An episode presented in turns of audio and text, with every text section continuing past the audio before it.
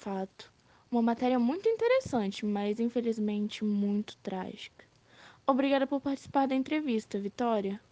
Só estou publicando isso porque o aplicativo não deixa de desinstalar os outros podcasts que eu postei sem querer, sem apagar.